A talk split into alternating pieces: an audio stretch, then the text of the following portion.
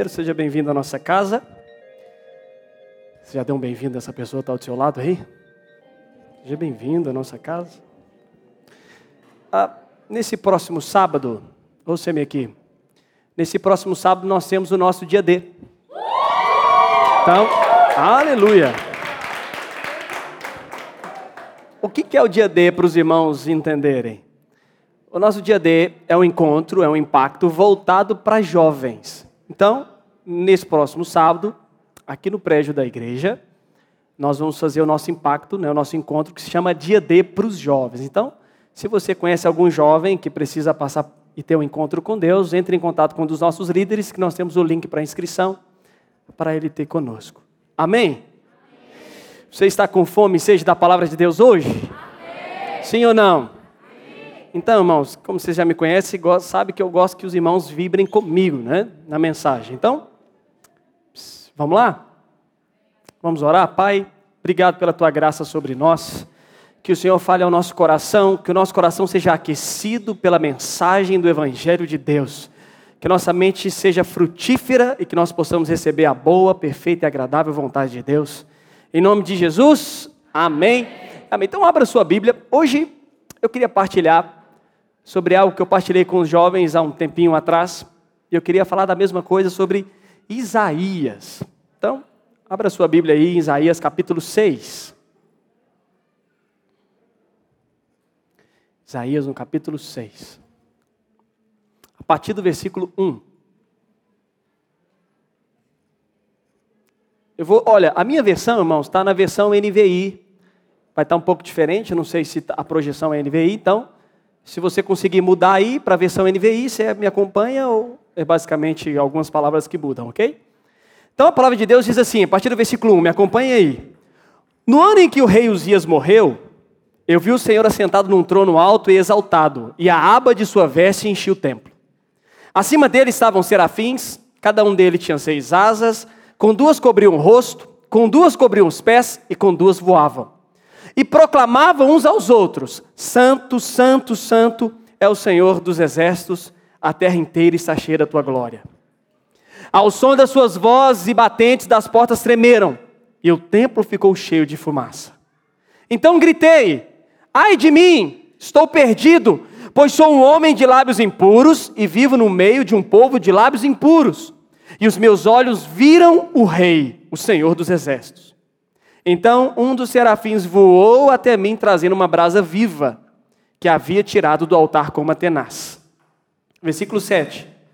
Com ela tocou a minha boca e disse: Veja, isso tocou seus lábios, por isso a sua culpa será removida e o seu pecado será perdoado.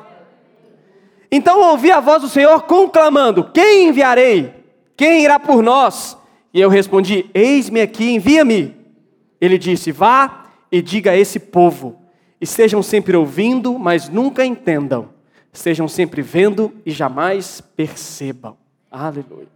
Irmãos, hoje eu queria falar sobre um pouco sobre Isaías e trazer como referência o nosso jejum de 21 dias. Nós estamos, nós contemplamos o Senhor todos os dias da nossa vida, mas nós estamos separando 21 dias para contemplar o Senhor. Então nós estamos a jejuar e a orar e desfrutar da presença gloriosa de Deus. Amém? Amém? Amém? Agora sim. Os irmãos já me conhecem, né? Já sabem que eu gosto da palavra amém, porque ela é assim seja. Então é uma confirmação do que eu estou a dizer. Então, aqui sobre Isaías, a Bíblia diz que Isaías, no capítulo 6, teve uma visão. E a visão que ele teve, olha, eu vi o Senhor assentado num trono alto e exaltado. A palavra diz que Isaías teve uma visão de Deus sentado em seu trono. E viu mais, e a aba da sua veste enchia o templo. Isaías teve uma visão de Deus assentado no trono. Isaías teve uma visão da eternidade. Deixa eu te dar uma boa notícia. A nossa vida, irmãos, não são apenas 80 anos a nossa vida já começou na eternidade e já não vai mais ter fim.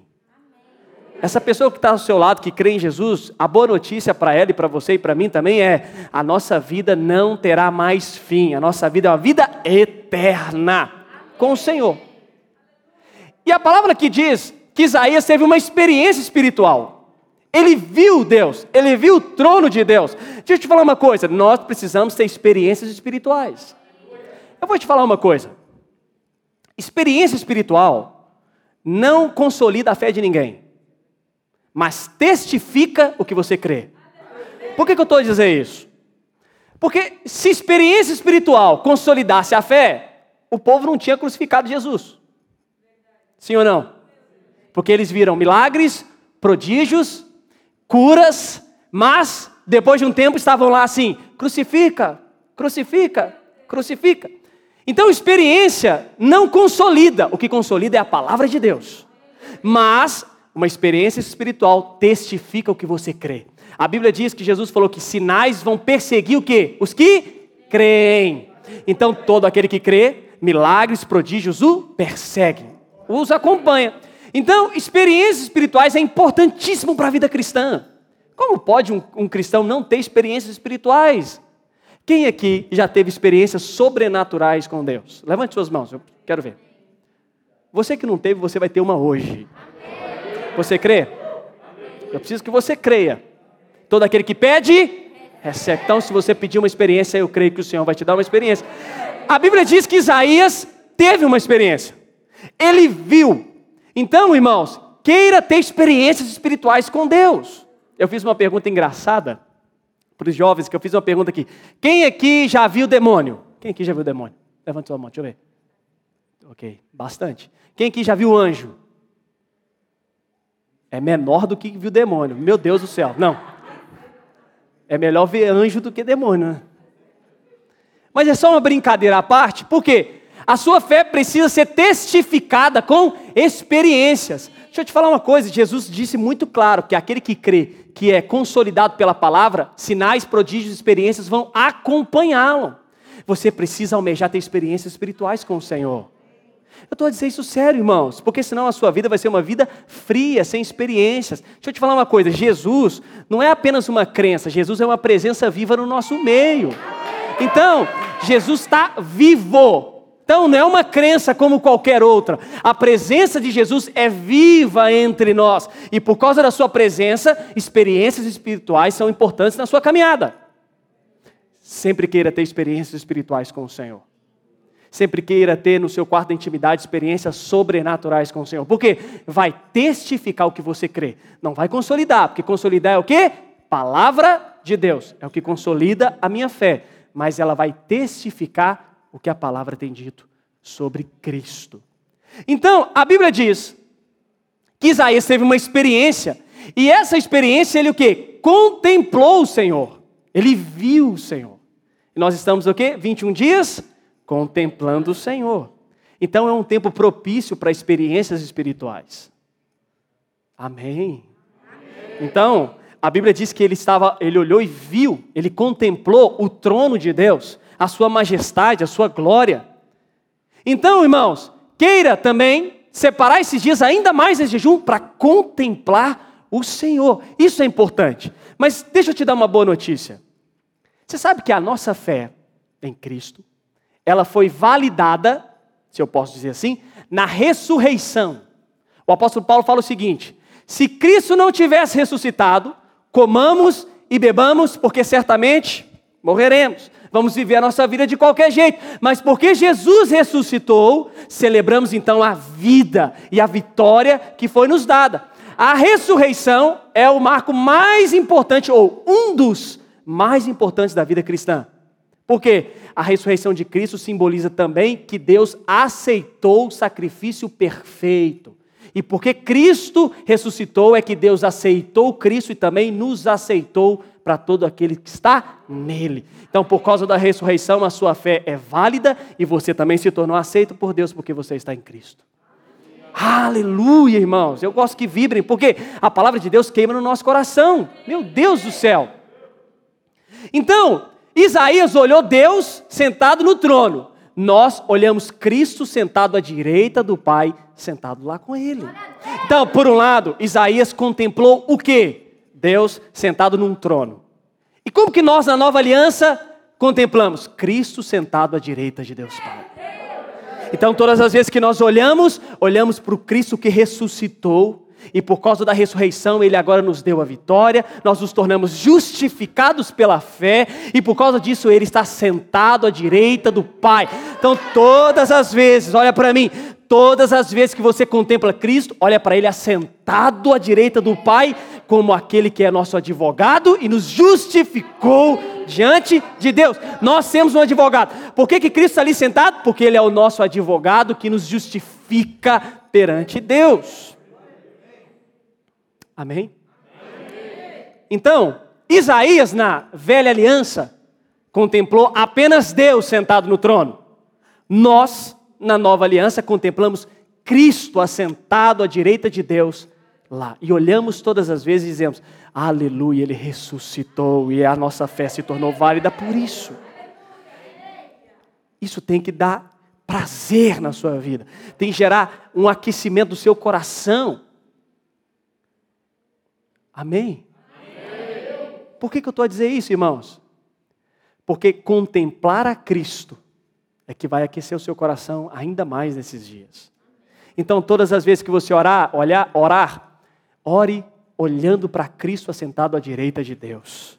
E fala: Ele está lá porque ele venceu o pecado na cruz do Calvário e agora me justificou. Guarde isso no seu coração. Então, Isaías, por um lado, teve uma visão. Nós também temos uma visão. Ele viu Deus e nós vemos Cristo. Amém até aqui? Então vamos continuar. Aí no versículo 4, aí ele, ele vê eu vou ler o 2, né, na verdade. Ó. Acima estavam serafins, cada um deles tinha seis asas, com duas cobriam o rosto, com duas cobriam os pés e com duas voavam. Então ele viu anjos ali com Deus. Aí a Bíblia diz assim: e proclamavam uns aos outros: Santo, Santo, Santo é o Senhor dos exércitos. A terra inteira está cheia da sua glória. Olha a experiência sobrenatural de Isaías. Ele viu o templo, ele viu o Senhor sentado no trono, ele viu as vestes que enchiam o templo, ele viu anjos e viu anjos proclamando: Santo, Santo, Santo é o Senhor dos exércitos, toda a terra está cheia da tua glória. Ele viu então a santidade de Deus. Uau! Meu Deus, está saindo toda hora. Pronto. Então, ele viu o que? A santidade de Deus. Porém, no versículo 4, acompanha comigo. A Bíblia diz assim: Ao som das suas vozes, os batentes das portas tremeram, e o templo ficou cheio de fumaça. Então gritei: Ai de mim! Estou perdido, pois sou um homem de lábios impuros e vivo no meio de um povo de lábios impuros. E os meus olhos viram o Rei, o Senhor dos Exércitos. Então um dos serafins voou até mim, trazendo uma brasa viva que havia tirado do altar com uma tenaz. O que, que acontece com Isaías agora, Valtiza? O seguinte, ele viu, teve uma visão, viu a santidade de Deus, viu os anjos proclamando a santidade, e quando ele olhou e olhou para si, o que, que ele disse? Ai de mim, porque eu vi o Senhor. Estou perdido, porque perante a santidade de Deus, ele olhou para ele mesmo e falou assim: não posso, não dá. Deus é santo e eu sou profano. O santo não se mistura com profano. Então, qual que é a perspectiva, a percepção de Isaías? Não posso me misturar com Deus. Eu vi o rei, eu vi o Senhor dos Exércitos, eu vi os anjos chamando ele de santo, santo, santo. Aí a, a Bíblia diz que quando ele olhou para si, ele, ai de mim, estou perdido. Deixa eu te dar uma notícia. Nós estávamos perdidos, irmãos. Mas um dia, uma brasa nos encontrou. Então, até aqui. Até aqui. A Bíblia diz que Isaías olhou para si e falou: Não dá. Perante a santidade de Deus, eu não consigo, eu não consigo mais estar com Deus. Não tem como. Por que, que não tem como? Porque perante uma santidade, eu olho para mim e só lamento ai de mim. E mais, além de ter lábios impuros, eu vivo num povo de também lábios impuros. Eu contei no, eu já contei várias vezes, os jovens já estão habituados, mas eu vou falar de novo sobre a questão da filha espiritual, irmãos. Eu vou te contar a minha história da filha espiritual, vamos ver se você se identifica. Eu sempre achei que a santidade era por esforço e não por crer. Então eu achava que para ser santo eu precisava me esforçar para ser santo. Só que a gente só a gente só contabiliza pecados externos, você reparou? Pecado interno a gente não põe na conta não. Então, por exemplo, se você agrediu um irmão, você conta como um pecado, mas se você é, ego é egoísta por dentro, você não conta, porque isso é interno, só você e Deus vê, dá para mascarar um pouquinho. Só que Jesus não falou isso. Jesus falou que o simples fato de desejar alguém já é adultério. Ele falou da, do pecado interno, não só do externo. Aí, segunda-feira, santidade. Meu comportamento estava exemplar. Terça também, quarta também, quinta também. Na quinta-feira, eu respondia, Deus, eu falava com Deus, Deus respondia com três segundos, irmãos. Era assim, por quê? Porque no meu pensamento, o meu comportamento é que me aprovava diante de Deus. Então, assim, dava nem delay. Era, orou Deus. Pá. Só que na sexta-feira eu pecava. Aí eu voltava para o final da fila de novo. Porque na minha mente havia uma fila de aproximação. Quanto mais eu me comportava como santo, mais próximo de Deus eu estava. Agora, se eu pequei, eu voltava para o final da fila e tinha que fazer o mesmo processo de novo. Eu vou te falar, um processo doloroso. Sabe por quê? Porque você percebe que você nunca consegue estar nesse padrão. Alguém já teve essa experiência aqui? Não, mas poucas pessoas. Agora fiquei até, até constrangido. Só eu? Não, alguém já teve essa experiência aqui? O que Isaías fez? Isaías olhou para Deus, olhou para si e falou: hum, Não dá. Não posso. Por que, que eu não posso? Porque os meus olhos viram a santidade de Deus e eu não sou santo como Ele é santo. Então, eu não me misturo, eu não posso contemplá-lo, não posso vê-lo. Então, ai de mim. Quantas vezes você virou para você mesmo e falou assim: ai de mim, não consigo? Não precisa responder a minha pergunta. Quantas as vezes você já cometeu um pecado, se arrependeu e pecou de novo? Não responda. Não quero te condenar. Não precisa responder. Quantas as vezes você já errou em algo e depois se arrependeu e passou um tempo errou de novo e se arrependeu de novo? Muitas vezes. Tem gente que fala que arrependimento é quando você peca e nunca mais faz aquilo. Quando eu ouvi essa frase, eu fiquei pensando, meu Deus do céu, que eles falam que é remorso. Mas eu confesso, irmãos, que eu já cometi erros e me arrependi amargamente, e depois, infelizmente, eu fiz de novo. E eu não vou falar que eu tive um remorso, eu me arrependi. Mas acabei caindo de novo. Isaías olhou para si e falou assim: ai de mim, eu não posso. Quantos de nós, às vezes, já chegamos perante Deus? Hebreus fala que nós devemos achegar ao trono da graça com ousadia. Quantos de nós não, não chegamos ao trono da graça porque olhamos para nós e falamos assim: ai de mim, não posso entrar nessa sala onde Deus está? Porque Deus é muito santo e eu acabei de pecar há cinco minutos atrás. Acontece. Isaías também teve esse comportamento, mesma coisa. Porém, a Bíblia não termina aqui. A Bíblia não termina só Isaías falando ai de mim.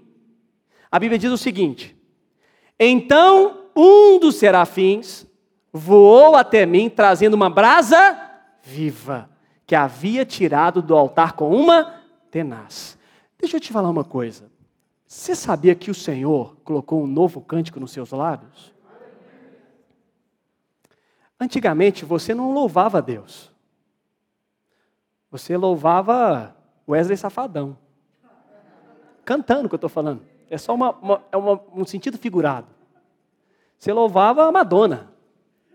Por quê? Porque uma tenaz não tinha tocado os seus lábios ainda. Mas o dia que uma tenaz tocou os seus lábios, você começou a adorar o Senhor dos Exércitos. E falar, Santo, Santo, Santo. É o que o Ricardo estava a cantar. Rei da glória, Rei da glória. Nós te exaltamos, Rei da glória. Sabe por quê? Porque antes você não louvava a Deus. Porque ai de você se louvasse. Antes você louvava outro tipo de gente. Hoje você tem ousadia para louvar o Senhor da glória. Por quê? Um novo cântico surgiu dos seus lábios. Você crê nisso? Você crê que você hoje canta novos cânticos? Você crê que você pode estar aqui nesse espaço louvando ao Senhor, levantando as suas mãos e falar: Santo, Santo é, sem condenação nenhuma e expressar toda a sua adoração para Ele? Você crê nisso? Você crê nisso, irmãos? Por que, que você quer? Porque uma tenaz tocou os seus lábios e mudou os seus lábios, tocou em você. Antes você não era assim, agora você é. Por quê? Por causa de você? Não, porque algo veio do céu e te tocou, não foi você. Olha isso. Não foi Isaías que mudou os seus lábios. Foi um anjo que desceu dos céus e tocou os lábios. Não há esforço seu aqui nisso. Há só um reconhecimento de que ainda não podia. Mas olha que interessante. A Bíblia diz assim então: Então um dos serafins voou até mim trazendo uma brasa viva que havia tirado do altar com uma tenaz. Com ela tocou a minha boca e disse: Para aqui. Abre para mim aí Lucas 24, 32. Lucas 24, 32. O pastor Felipe pregou na semana passada sobre o caminho de Emaús. E olha o que essa passagem fala. E disseram um para o outro: Porventura não ardia em nós o nosso coração quando, pelo caminho, nos falava e quando nos abria as Escrituras. Ele está falando de quem? Está falando de Jesus, que esteve a caminhar com eles no caminho de Emaús, e só depois que o pão foi partido, que eles perceberam que estavam com Jesus, foi o que o pastor Felipe pregou semana passada, e aí sim, eles deram em si e falou, mas o nosso coração não ardia. Sabe por quê? Todas as vezes que Jesus está no ambiente, o nosso coração aquece. Vou falar de novo. Você crê que Jesus está aqui? Então, onde dois ou três estiverem reunidos, ali eu estarei. E onde tem presença de Jesus, tem presença, palavra e coração aquecido. Irmãos, nunca aceite na sua caminhada cristã não ter o coração aquecido pela palavra. Nunca aceite isso. Não aceite. Porque senão a sua vida vai ser monótona, não vai, não vai ter sentido. Onde tem Jesus, onde tem palavra, tem coração aquecido. Então Jesus é aquele que aquece os nossos corações. Deus é o fogo consumidor. A representação de fogo é divina também. Por isso que quando Jesus falava, o coração aquecia. Seu coração está sendo aquecido? Por quê? Porque não sou eu que estou a dizer, é palavra de Deus. É ela que aquece seu coração, sempre. Então, a Bíblia diz que uma brasa saiu do céu e tocou os lábios. Quem foi que desceu dos céus para nos para nos salvar? Quem? Jesus. Jesus saiu dos céus, tocou a sua vida, aqueceu seu coração, purificou o seu caminho, endireitou as suas veredas e te chamou agora para contemplá-lo em glória. Então, aqui, irmãos, aqui, por que, que eu vou te falar que é Jesus? Aí você pode, pastor. Primeiro, a, a brasa é o que? Quente. Algo quente é, tocou a boca deles. Mas como que eu sei que é Jesus? Vamos lá. Versículo 7. Com ela, com o que? Com a brasa.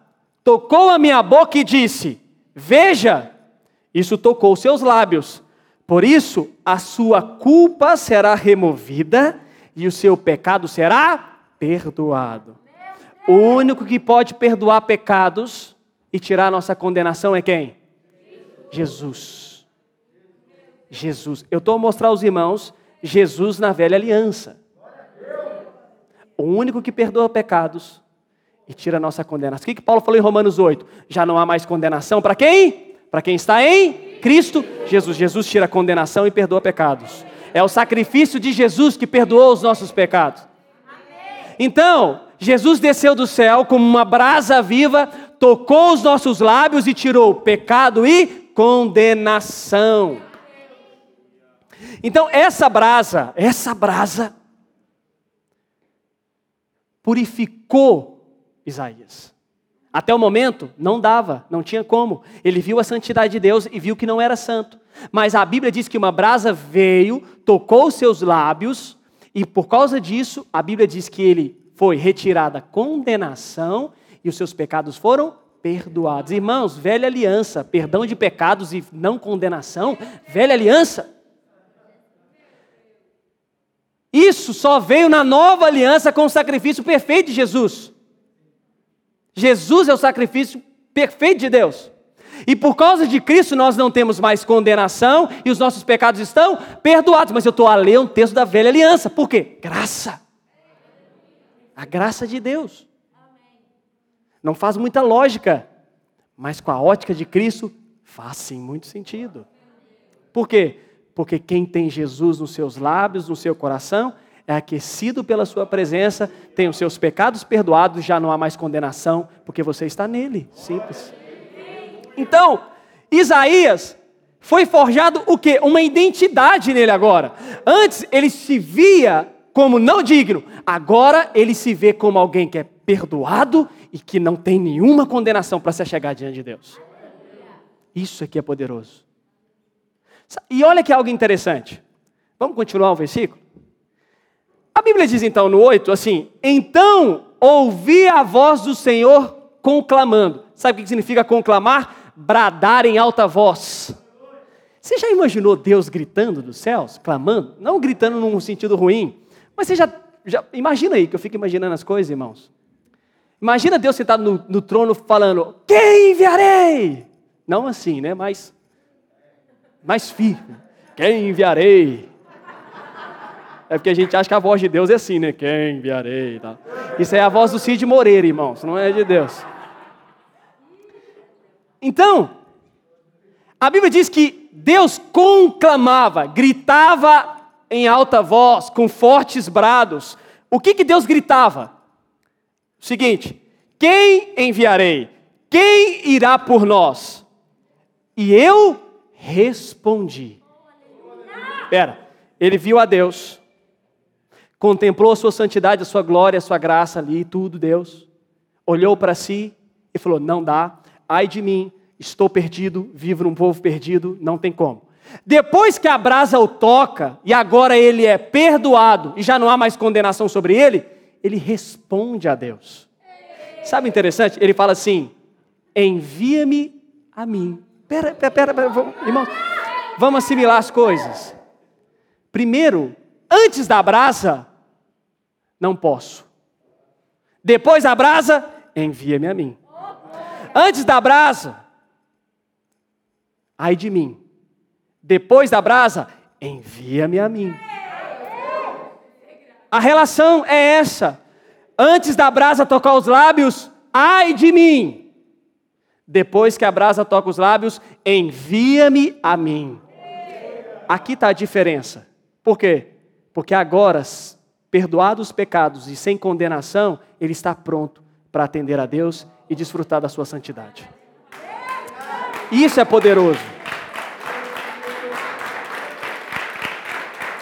Aleluia. E sabe o mais engraçado? Sabe o mais engraçado? Que Isaías não pergunta para onde. Deus falou assim: quem irá? Aí ele falou assim: para onde? Depende. Dependendo da cidade. Depende para quem falar. Não, não. A resposta é imediata. Eu. Sem saber para onde. Você lembra de João 3, que Jesus falou sobre isso? Aqueles que é nascido do Espírito, o vento bate aonde quer. Vocês lembram disso? Então, quem tem encontro com a graça, sempre tem resposta positiva para um sim de Deus. Não analisa nada. Se Deus falou, eu estou indo. Ponto final.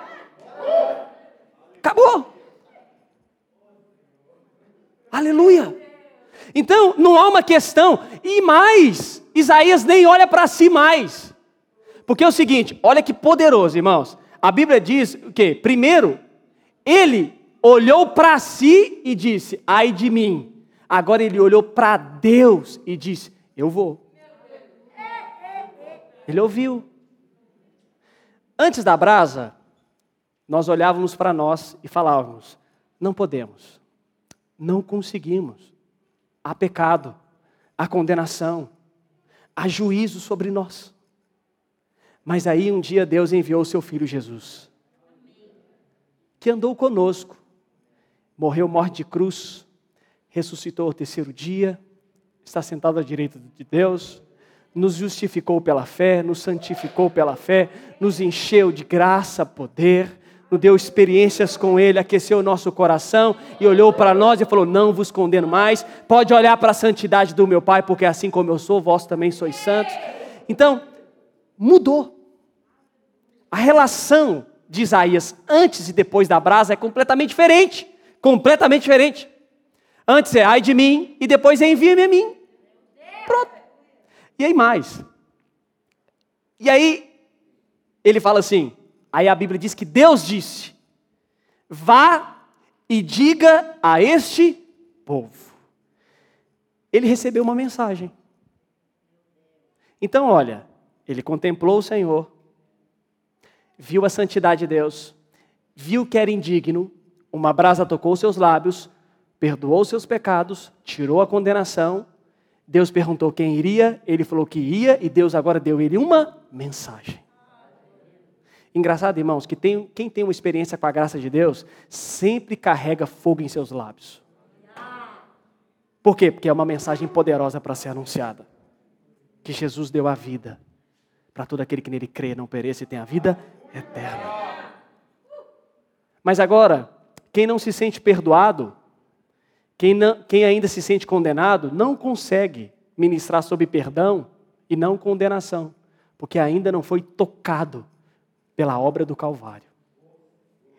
Quando você é tocado pela obra do Calvário, você agora tem uma mensagem de que já não há mais pecado, há perdão liberado para você. Já não há mais condenação para você que está em Cristo Jesus, há vida e vida em abundância.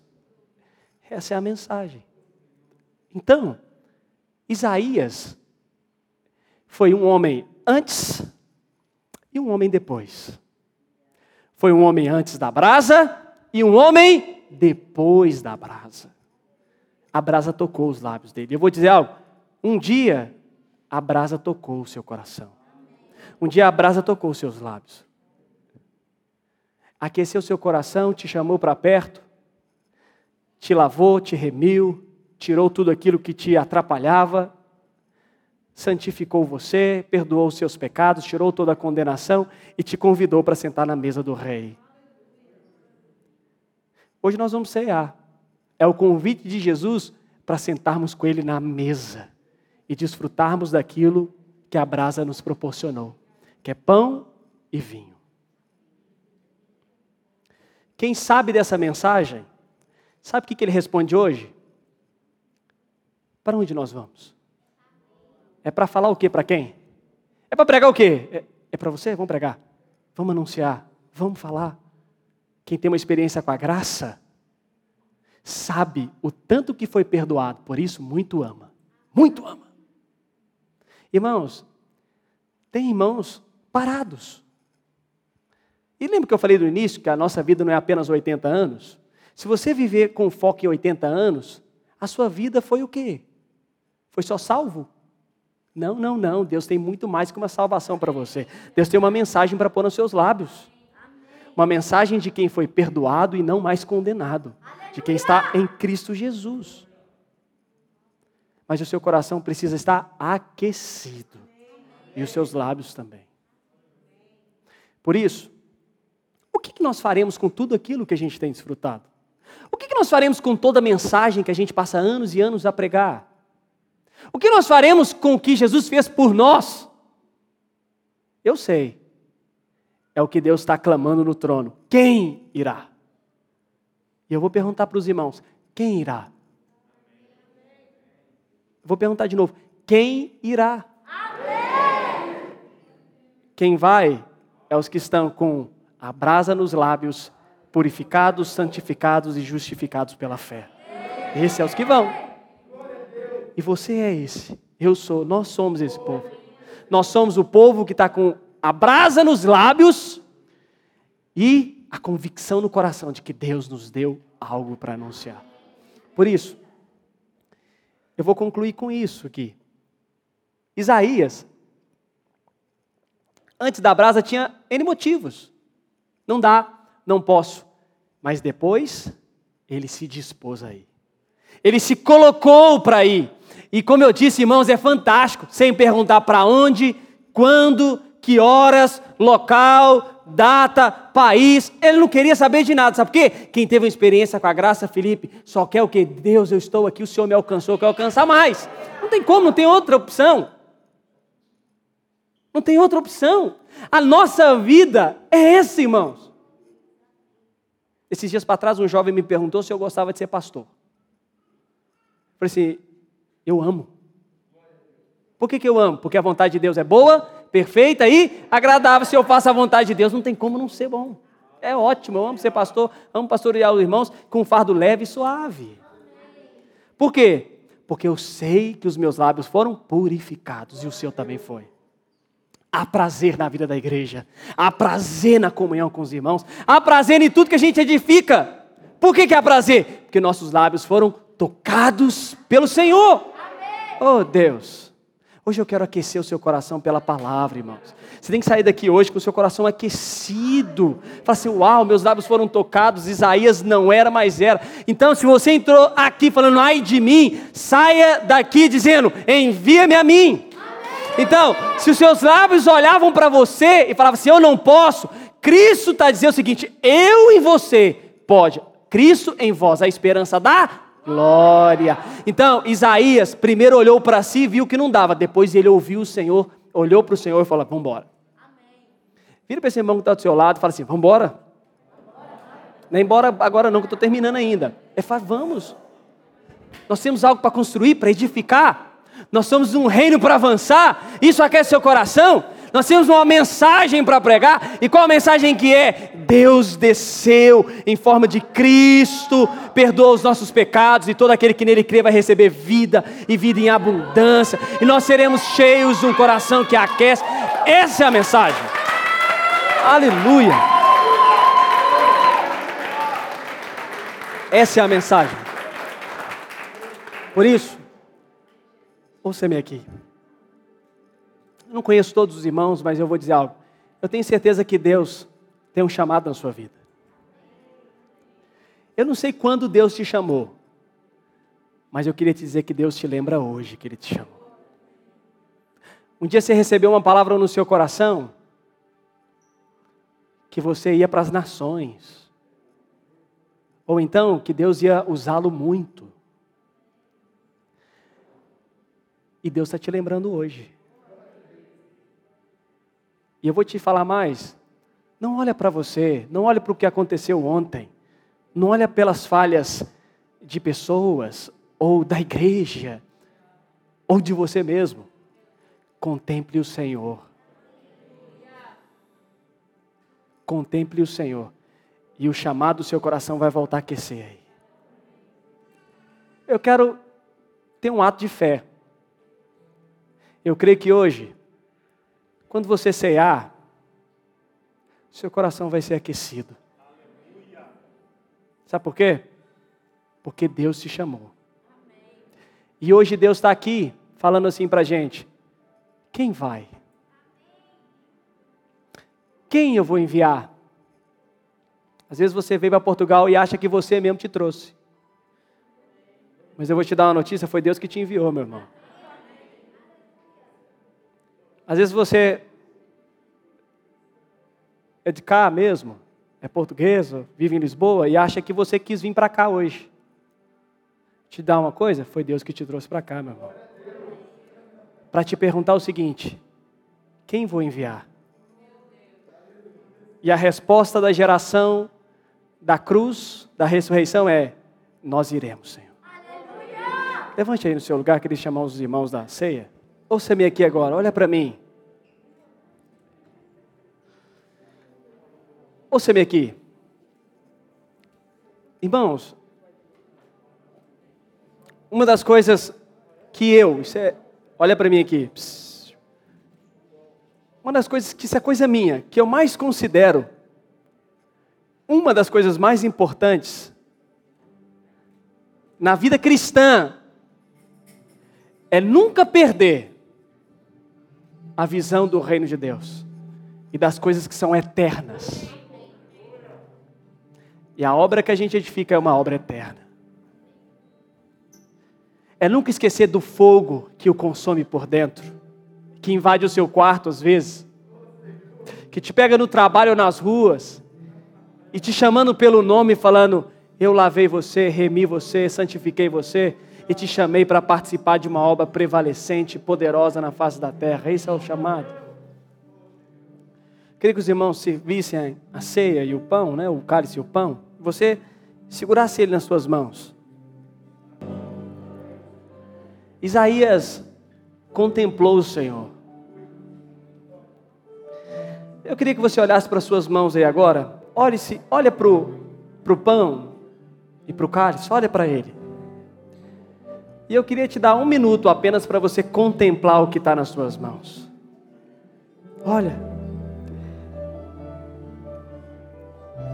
As suas mãos estão a segurar simbolicamente o corpo e o sangue de Cristo.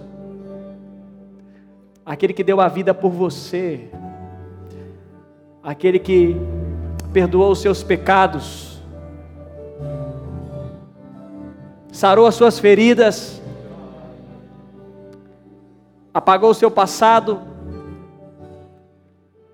aquele que morreu morte, morte de cruz.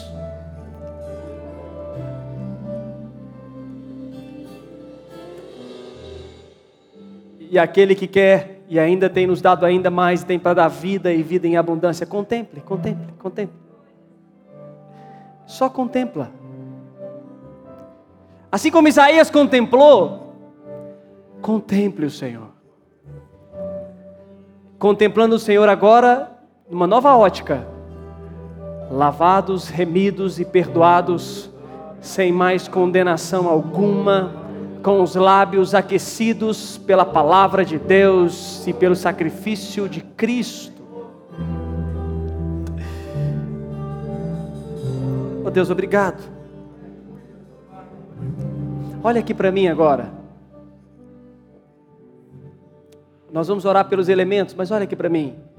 Você sabe, irmãos, que o homem não é o centro do Evangelho. O centro do Evangelho é Cristo. Jesus é o centro do Evangelho. O homem é o alvo do amor de Deus. Então, o centro de todas as coisas é Cristo, e nós somos apenas o alvo do amor de Deus. Por isso que Deus nos amou. Então hoje, a boa notícia é: o Cristo, que é o centro de todas as coisas, se entregou por amor a nós. Você consegue contemplar essa grandeza?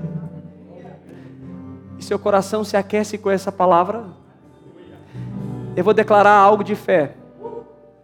Que na hora que você ceiar, por fé, seu coração vai ser aquecido pela mensagem, assim como Isaías foi. Pai, eu coloco diante de ti o pão e o cálice, o vinho. Nós consagramos a ti e declaramos que aqui está a vida e vida em abundância o sangue que nos lavou, oh Deus, e o corpo do nosso Senhor Jesus Cristo, oh Deus, por isso nós consagramos a Ti e contemplamos o Senhor pela fé, que está sentado à direita de Deus e nos chamou para caminhar. Por isso, aí no seu lugar, tome a ceia em nome de Jesus. Aleluia. Deixa eu te dizer algo. Sei que o nosso tempo já encerrou, mas deixa eu dizer algo para o seu coração. Ouça-me aqui. Me veio algo no meu coração. Você sabe que Estevão morreu apedrejado. E se eu não me engano, a única passagem que relata que Jesus estava de pé é quando Estevão estava sendo apedrejado. Todas as vezes nós lemos que o que? Jesus está assentado à direita de Deus. Mas quando, Pedro, quando Estevão estava sendo apedrejado, a Bíblia diz que ele viu Jesus em pé. Ele teve uma visão. Jesus estava de, de pé. Sabe por quê, irmãos? Porque Estevão carregava uma mensagem. Isso é uma interpretação minha também. Jesus se levanta quando a nossa vida é a mensagem dele. Jesus se levanta quando a nossa vida é para ser consumida pela mensagem dele. Única e exclusivamente pela mensagem dele. Estevão disse ao Pai: perdoa-os. A mensagem do perdão aqui em Estevão. Estevão falou isso, perdoa porque eles não sabem o que fazem. Olha a mensagem. A mensagem do perdão nos lábios de Estevão. Não perca a sensibilidade do Evangelho nisso, a simplicidade e o poder da mensagem do perdão de Deus. E quando ele fala isso, ele se refere ao que Jesus também disse: Pai, perdoa-os, porque não sabem o que fazem. E Jesus estava de pé. Eu posso dizer, Jesus está não só de pé, mas está caminhando no nosso meio hoje.